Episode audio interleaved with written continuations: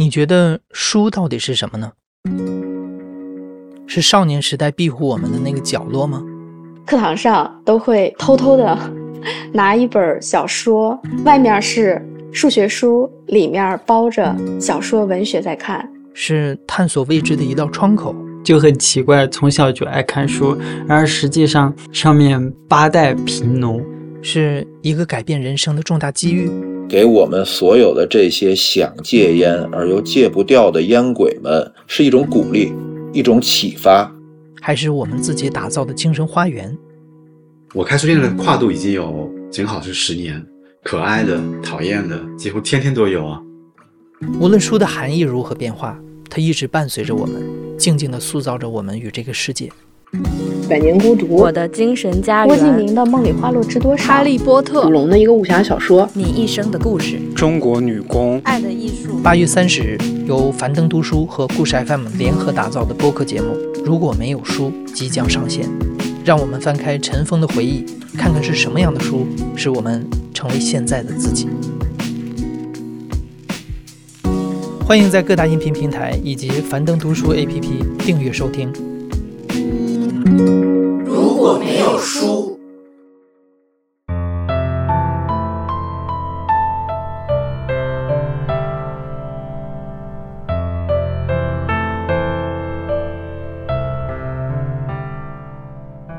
你好，欢迎收听故事 FM，我是艾哲，一个收集故事的人。在这里，我们用你的声音讲述你的故事。每周一、三、五，咱们不见不散。在经济形势不好的时候啊，人们的注意力都放在就业的压力上、生活开支的压力上，很多人已经无法再腾出一份心力给爱情了。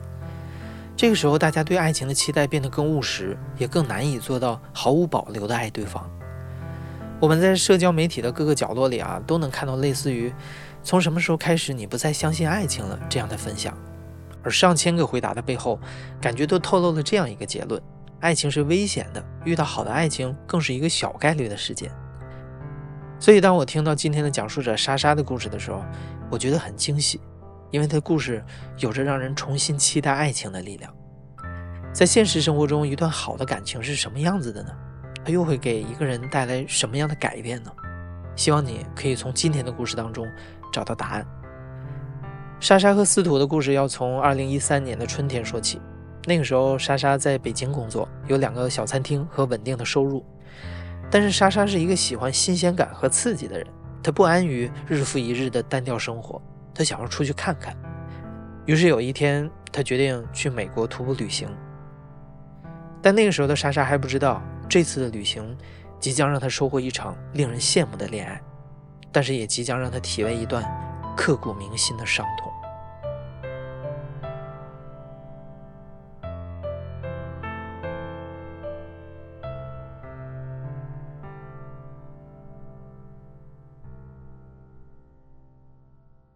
我叫莎莎，今年四十岁，在二零一三年五月份的时候出发，当时计划的是徒步三个月，从纽约走到迈阿密。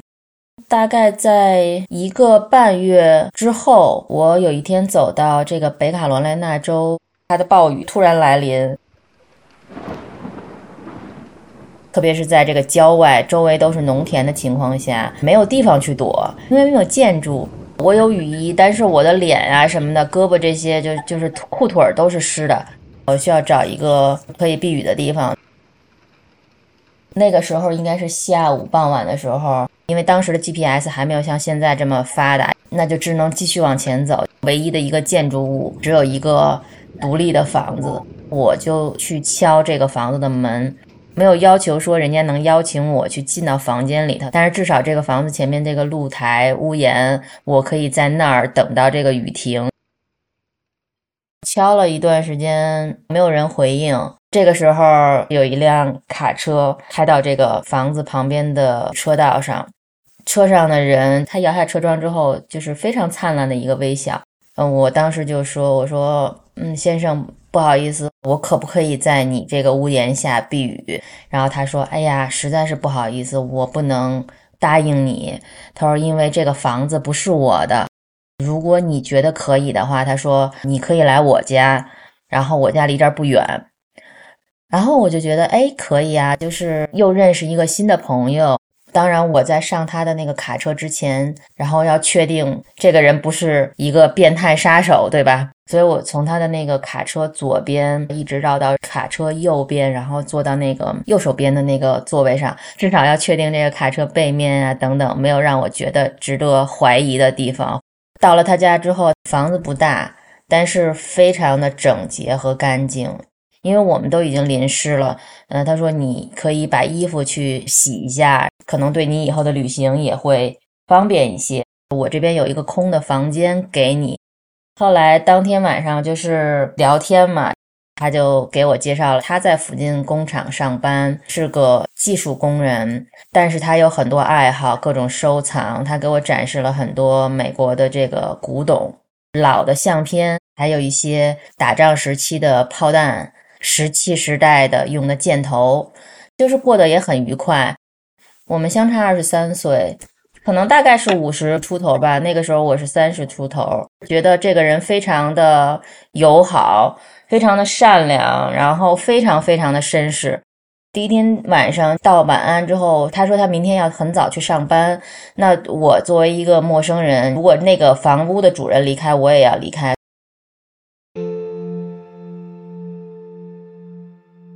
第二天早上五点钟的时候，我就已经打好包准备离开。突然他就改变了主意，他说：“要不然这样说，现在太早了。”他说：“你要不要在这个家休息？”然后他就告诉我说：“你看柜子里有零食，然后电视如何打开？你可以在这个家里头至少休息个一天两天，如果你不急的话。”哇，这非常 surprise，你知道吧？让人不可思议，说一个陌生人让另一个陌生人留在家里头。当时其实非常的困，我说那好啊。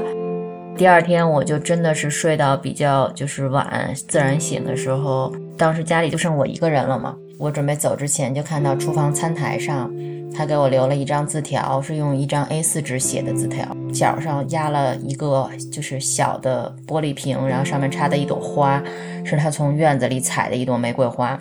字条印象深刻的内容就是说。非常感谢你留下来的这两天，让我度过了美好的时光。希望我们可以再见。然后我的家随时欢迎你回来。我看到这个字条的时候，就觉得心里很暖呀。明明是他帮助了我，但是后来他要感谢我，我就给他在那个字条下面留了话，我就说非常感谢帮助了我，提供了住处。我说你是一个非常非常善良、非常绅士的一个人。等我旅行回来，也许我会来看你。留完这个字条之后，我就继续走了。这次分别之后，司徒每天都给莎莎发短信，除了一些闲聊，还会时刻关心莎莎是否安全，是否需要帮助。每次看到司徒发来的问候，他对自己的那种善良，还有那张临走前的字条，就会出现在莎莎的脑海里，让她心头一暖。司徒对莎莎的关心，也让莎莎感觉到，这个和她相差了二十岁的男人，似乎对自己有一种暧昧的情愫。但其实那个时候啊，莎莎做背包客已经有几个月的时间了。除了司徒，她在路上其实和很多人都留下了联系方式。她也曾经和一些萍水相逢的人产生过感情，但因为要继续上路，完成自己的旅行计划，她从来没有想过和在路上结识的陌生人发生更深入的关系。所以，莎莎依然朝着自己的旅行目的地迈阿密进发。每过去一天，她都会距离司徒更远一些。但是，让莎莎没有想到的是，她和司徒很快就再一次相见了。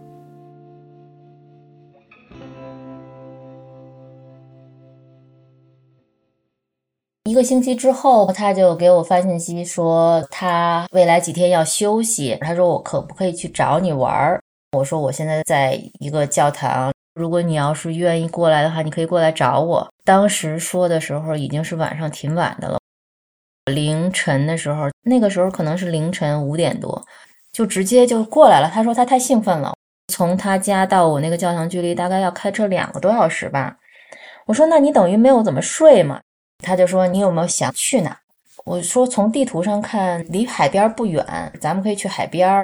那个地方叫 Wilmington，风景非常好，就是很舒适，好的风景，好的环境。那种很浪漫的情景，身边又有这么一个非常绅士的人，非常非常照顾我。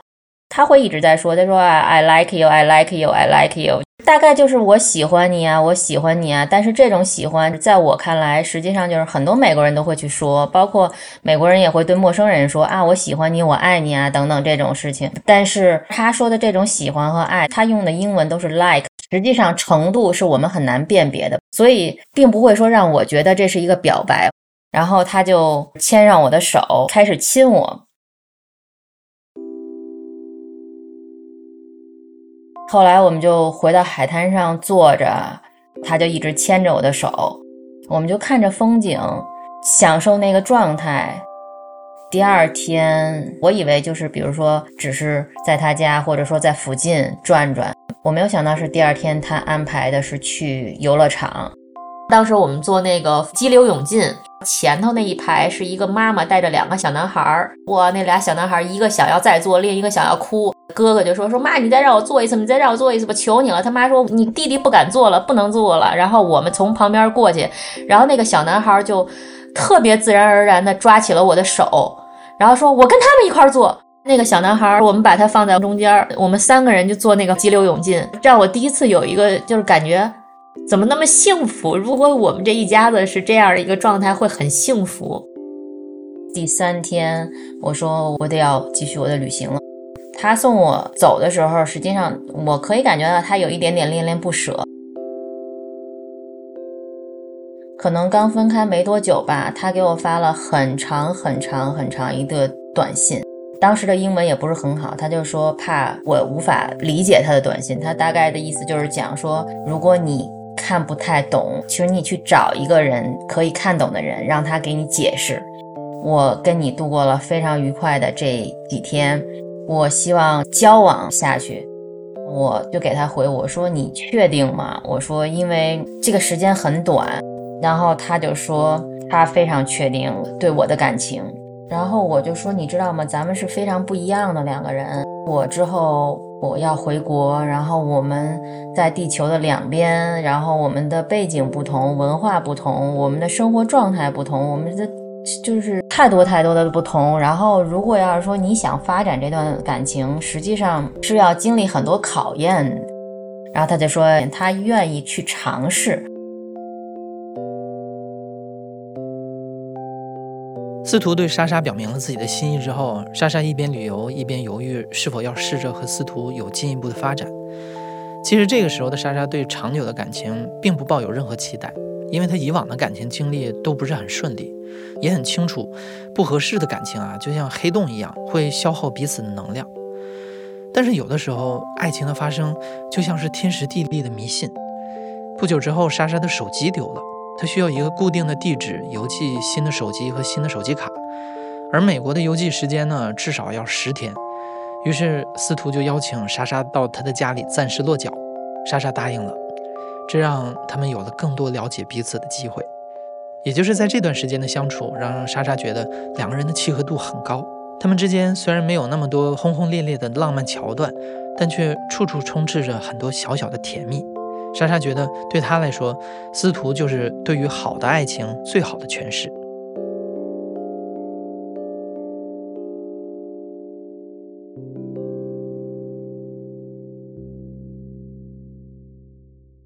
从来没有过这种感觉，每天在一起时间这么十几个小时在一起，二十几个小时在一起，然后还能这么高兴。虽然他年龄是五十多岁，但是他的行为举止还像一个大男孩一样。他是一个把生活看得非常有趣、性格非常非常阳光的人。我不是一个很好的做家务很好的一个人，衣服洗完、裤子洗完，那个兜都在外边翻翻着，你知道吧？我叠衣服就是啪啪就那么叠上了。有一次他就跟我说：“他说宝宝说咱家有兔子。”说我说哪来的兔子？因为我知道院子里头有时候会有野兔。然后他说：“对，就在那个厕所那个位置，就在洗衣机旁边。”我说：“他怎么进来的呀？”他说：“我也不知道他怎么进来的。”我说：“那你赶紧带我去看看。”然后他嘚儿，他就把那个穿的那运动裤的俩裤兜给掏出来，然后就在那儿蹦着扭，那个裤兜耷楞在那个裤子旁边。他说：“你看这个裤子的裤兜像不像兔子耳朵？”那个情况就会觉得，哎呀，这太逗了。正常人可能会觉得，哎，你为什么不把裤兜给塞进去，然后叠好了？但是他的角度会觉得，哎，这挺有意思的，你看就像个兔子。包括我的父母来美国，你就可以感觉到他就像一个小太阳，每天早上起来都是一个 Good morning，早上好，然后整个他的那个阳光的性格照满了整个房间。我父母都会说说，哇塞，说他的性格就一直可以这么好吗？我说对啊，每天都是这样的，就是每天都非常开心。以前我记得看过一个文章，就说两个人的感情如果是健康好的话，两个人会活的就是非常有童趣，两个人会活成两个孩子，就是孩子和孩子之间就是嘻嘻哈哈的笑，不会注意到这个时间的流逝。真的就是你对好的感情也不要说是有太过不切实际的期待，那些都是你的幻想，那些不切实际的幻想，最后都导致你在真实的情感世界中是落空的，因为没有一个人可以达到那些，就是因为没有期待对方做了任何一些小的事情的时候，我们就会很感动。就是刚开始的时候，是他第一次割草，在外边很热，然后流很多汗。之后我就去冰箱里拿了一瓶冰镇的饮料，我就跑出去递给他，我说你歇一下。他的第一反应就是说，啊，你既然会想着我，然后在以前的诸多感情当中吧，就感觉你做的一切，你就是全都是理所应当的。就是我也很感激他能体会到我的付出，然后他也很感激我对他的好。就是他不同的想法，意外就给我制造各种惊喜。有的时候一起来，他会说：“哎，你去那个卫生间帮我拿个什么东西。”然后我说：“哦。”然后迷迷糊糊去那个卫生间，发现那个卫生间里头有一束花儿，小的玩具放在那个花儿旁边儿。每次去机场接我，都有一束花儿，然后有一个小玩具布偶跟着那个小玩具在一起，还有贺卡。我见到我就会特别的开心。然后那种欣喜的感情，是因为我没有期待，所以它是个意外。后来我前些日子翻我以前在国内的那个自己公寓的那个照片，才发现，不论是在我父母家我以前的床上，还是后来我自己住那个我公寓的床上，我都是一溜的玩玩具，是我自己给自己买的。他可能观察到就是我在国内的生活状态，然后更希望就是说在美国给我创造的生活状态，就像跟国内一样。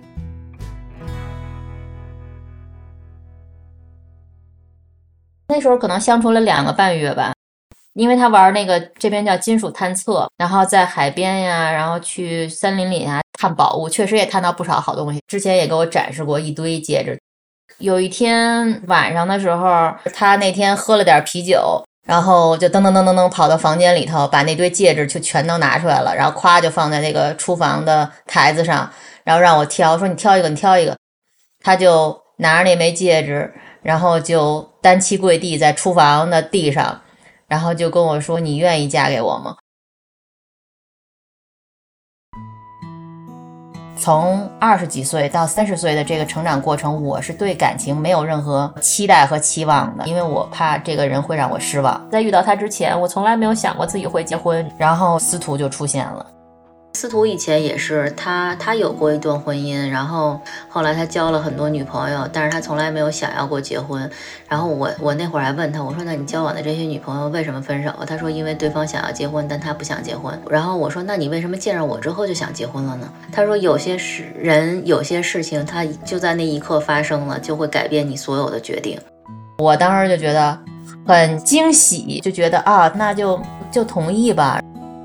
当时他给我结婚订婚的时候买的戒指，然后可能不是特别好，然后我就老跟他开玩笑，我说，我说咱们努力啊，然后过几年之后，你给我再换一个大点的钻戒，然后也从来没有认真过。当时我们还在就是海边度假，他还玩金属探测器呢。后来他找到了一个就是戒指，比我原来那个戒指大一倍。你永远都不知道未来或者下一秒会发生什么样的事情。人生不要给自己限定条条框框，很多东西真的是顺其自然。对司徒和莎莎来说，彼此的出现让他们打破了各自心底的原则，他们很快就结婚了。遇到对的人是需要运气的，但是即使拥有了这份运气，如果没有能力好好经营，一开始的热烈就会消耗殆尽。而如果有能力把感情经营好最初的熊熊烈火就会变成涓涓细流。莎莎和司徒属于后者结婚之后莎莎对于什么是好的感情有了进一步的理解。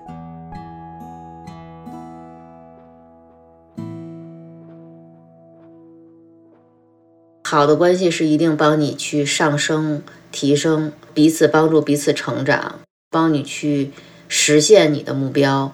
我们婚后我做任何事情，他对我都是百分之百支持，而且他是百分之百相信。他对我是行动上的各种支持。当时在华盛顿 DC 帮他们做这个华盛顿 DC 电影节，从我们家这边开车过去要四个小时。那个时候我驾照还没下来，当时计划我说我坐火车或者说是坐大巴，他就在上班之前开了四个小时的车给我送过去。然后他自己再开四个小时的车回家，然后再去上班。等到我那个电影节结束之后，他也是这么接的我。包括我说我想听一个课程，在这边认识了朋友，然后那个课程离我们家可能三个多小时的一个距离，他也会开车送我去。他会在校园里头外面等着我。教授都都觉得说，哇塞，他怎么可以在你想做任何事情，他都这么支持你？他是见人就跟人说我有多好多好。他周围的朋友说说你都不知道，你在司徒眼中是那么的优秀，那么的好。因为从小的这种成长也好，环境也好，从来不觉得自己是一个在这个外表上有自信的人，就会努力的去用其他的方式去证明自己的自信。就比如说事业上啊，工作上更努力。但是他在他每天的给我的这种夸奖，经常说的就是 absolutely beautiful。我会觉得，那可能在外表上，我就是还是开始有自信了。我觉得也是同样的尊重吧。比如说他玩探测器的时候，然后每一台都挺贵。当我没有工作的时候，然后他也没有工作的时候，当然又有一台新的出现的时候，他他自己特别自觉，他就说：“那我把我以前旧的一台卖掉，然后我买这个新的，可不可以？”我说：“要不然你就连旧的那台那么不舍得的话，你旧的那台就别卖了，就连新的这台一起买了就完了。”他就觉得这是特幸福的一件事儿，他就觉得我没有说想要因为省钱去阻挡他的这个个人爱好。然后偶然的时间就是翻各种信息嘛，就说哎，这个飞行员是一个挺不错的前景的事情，这个也是一个当时小时候在脑子里头过过的一件事，但是从来没想过自己真能干这件事儿。然后我就觉得我说哎，你看这飞行员这个，你觉得我能干吗？然后他就觉得只要你想，我就觉得你都能干。其实这件事儿我就没太多想，然后这件事儿就过去了。过了几天时间吧，就是当时我还在床上睡着呢。他下班，他就说：“宝宝，走，咱去佛罗里达，我给你安排了一次飞行旅行。”他就说：“我这个朋友自己有一小飞机，你跟他飞一次。”我当时真的挺惊讶的，真的一天十二个小时工作制，然后他下了班之后收拾了没多长时间，然后又开了十多个小时的车，我们就到了佛罗里达。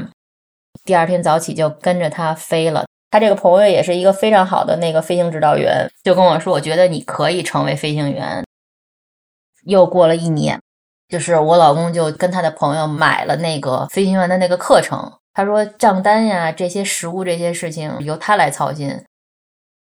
他是一个非常不有钱的人，只是老百姓、普通人。我们的房子很小，可能还没有这边就是第一代移民或者说是在这边留学生刚毕业的留学生买的房子好呢。但是他就永远都鼓励我说：“说一定要做自己喜欢做的事情，不要因为说担心钱、担心生活这种事情去找一个自己不喜欢的工作。”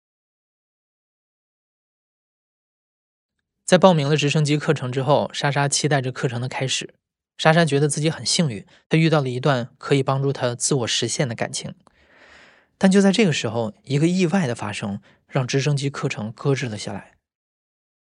二零一七年的时候，这个课程刚开始，刚要启动，我当时有个项目是贵州的一个低成本电影，然后通电话视频，然后我跟他说到晚安，然后我们这边继续要工作。没过多久，他就给我打了一个视频电话。我说这看着不再像不再像家里啊。他说我在去医院的路上。他说我刚刚心脏不舒服，他们接我去医院。他还跟旁边医生说，我必须得打这个电话，我得让我老婆知道我在哪儿，别回头找不着我。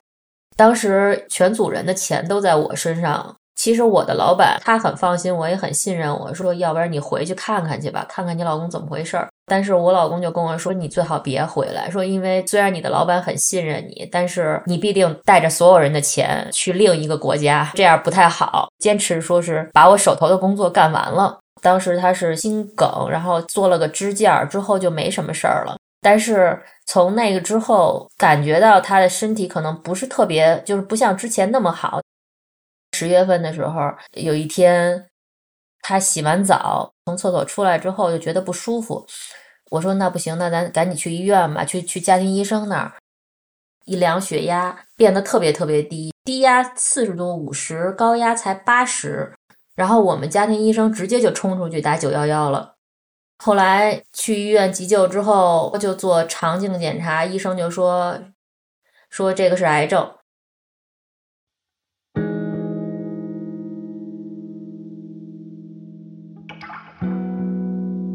我知道癌症这个英文是 cancer，但是我还是就是觉得不太敢相信。我还特地掏出手机来让那医生跟我说说你把这个词给我拼出来，然后医生就把那个词拼出来了，然后一看就是癌症，然后医生就过来就说这个是结肠癌，说不用担心，现在那个结肠癌就是非常常见，只要做手术把癌症那一块截下去，你恢复一段时间就好了。我们就等着医生就是第二天安排手术。结果第二天的时候，好几个医生过来就说说，哎呀，我们不能做这个手术了，说因为我们发现你的这个癌症已经转移了，转移到肝脏，需要先给你一段时间的药物治疗，把这个癌症控制住。结果第三天就更多的医生过来了，医生就说说，哎呀，说我们发现身体的癌症生长速度要比常人要快很多，而且你的身体在反抗所有的这些药物。所以医生就说我们不知道该用什么方法，当时就觉得就每天当头一棒，每天当头一棒，在医院住了三个星期，医生他们就各种想办法，就是说控制他身体的这种指标，但是每一次都属于那种药物刚进到他身体里头刚好转，紧接着一个小时之后就开始所有的指标全部都变得更坏。然后我父母就说说，哎呀，一直其实特别期待我们有小孩儿。然后我老公还跟他们道歉说，实在对不起，说没有给你们那个抱上孙子。然后我我爸还说说，比现在咱不担心这件事儿，咱们先先找办法，先给你治好了再说。我们可以找到方法去治的。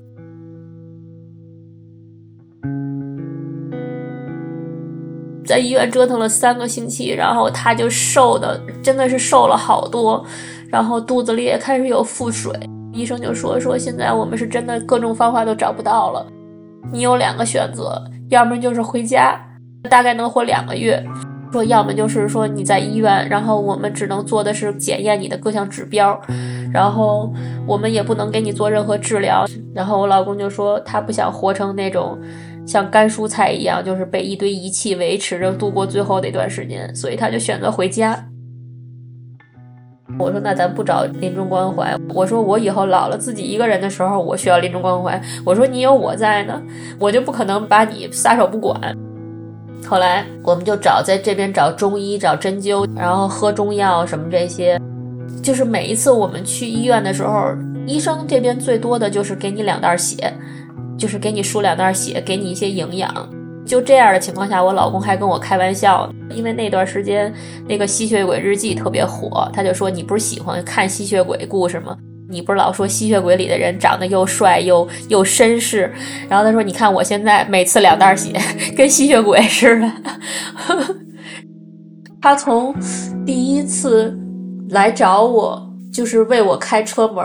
但是我已经习惯了，我就会站在门前等着他过来给我开，一直到最后我们从医院无数次回去，最后一次是他真的没有力气从医院的走出来，哦，他还要坚持站起来给我开车门。他说虽然我病了，他说我现在能站起来，我就要为你开车门，一直到他最后站不起来，他没办法再给我开门。我当时有一个小本儿，然后记录他每天给他量的血压，因为他血压特别低。然后他在本上给我写，希望希望下一次我们再见的时候，不要等到今生这次这么长时间，然后这么远才遇到彼此。我发誓，我还会娶你，在下一辈子。然后，因为我们两个都喜欢看《生活大爆炸》，《生活大爆炸》里头每一次肖的那个生病的时候，他就需要让周围朋友给他唱那个《小绒毛猫》。所以，从我们俩开始交往的第一天晚上，然后我老公就是会每天唱这首歌，就是哄我睡觉。不论是我们在一起，还是说我在国内拍戏，还是说，嗯，我在任何地方，他每次我睡觉之前，他都会给我唱这首歌。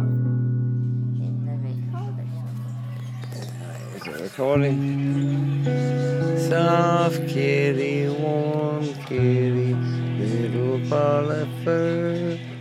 Happy kitty, sleeping kitty, purr, purr, purr. I love you, baby. Sweet dreams.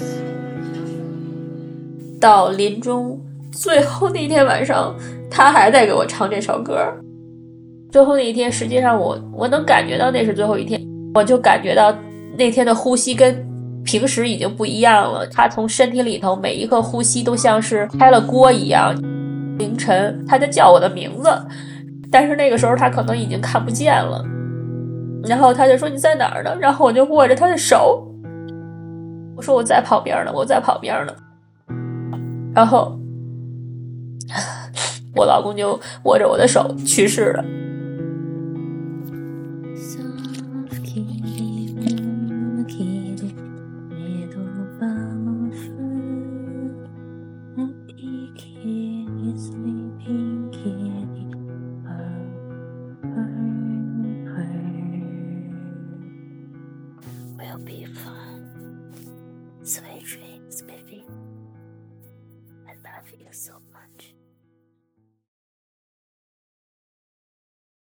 然后我们没有给他准备墓地，没有埋葬。我们两个对待这个方面的想法比较一致，就觉得埋葬在一个地方，渐渐的就被人遗忘了。我当时就跟他讲，我说那要不然这样，我撒在各个地方，未来我想去的地方。然后他说那样应该挺酷的。二零二一年的时候，先撒到我们经常去的那个海边一部分，然后浮潜在海里头撒了一部分。然后开车去田纳西呀什么的那个其他的州，我们以前去过那边的山上撒了一部分。如果一个人就是想你，看看天空，看看周围，他就可以去想你。和司徒相守的日子还没过够，司徒却突然以这样残忍的方式离开了莎莎。到现在，莎莎也不愿意回想那段日子她是怎么熬过来的。也许是上天明白一生之爱的罕见，特意把他们的爱情保留在了最热烈的时候。但是在司徒离开以后，教会莎莎继续往前走，重新面对生活的依然是司徒。当时就说，我还想把飞机的课程捡起来，我想要继续成为他眼中和他口中的那个值得骄傲的那个人。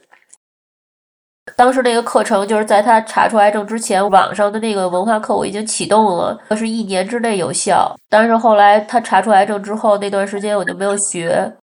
后来就要去续那个费用，学飞机嘛要烧很多钱。做过餐厅服务员，然后去应聘过邮局的工作，当过送信员。但是那个时候的状态，自己的状态也不是很好。有很多的时刻，实际上是想要放弃的，因为你需要全神贯注。当你在你飞行的时候，当我觉得自己不自信的时候，会去想他对我说的话，对我的夸奖。就是这种对我精神上的支持很重要，到现在也还是影响。然后就决定就是再回到学校继续去学，差不多学到一年一年多之后，我才开始逐渐进入状态。然后就感觉每一次飞行，实际上对我来说都像是个心理治疗一样。每次我看到那些云的时候，我就会想到他。如果我成为飞行员的话，至少每一次我在天上飞的时候，我可以离他更近一点儿。如果天堂有访问的时间，至少我还有访问的机会。在飞行了三百五十个小时之后，莎莎在二零二一年拿到了飞行员商业执照和仪表盘执照。他现在正在学习飞行指导员执照，希望以后能以飞行员的身份谋生。而他能做到这一切，跟司徒有着密不可分的关系。他们的感情并没有因为司徒的去世而结束，从此这段爱情不在现实中，不在肉体上，而在灵魂深处。他是给我建立很大自信的一个人，因为我觉得我以前没有那么大自信去做任何事情，这个鼓励是已经埋在我身体里了。我们的这段感情虽然短暂，但是很灿烂。美国有一首歌叫《Raise You Up》，爱你的人想要真正托起你来。所有的好的关系都不会说是因为一个人身体上的死亡导致这段关系的结束。我一直没有觉得是一个告别，告别也只能说是跟他的身体告别。司徒对我影响就是他可以出现在无时不刻，他在我的心里，我在哪儿他就在哪儿。然后他在我身体里跟着我一起往前走。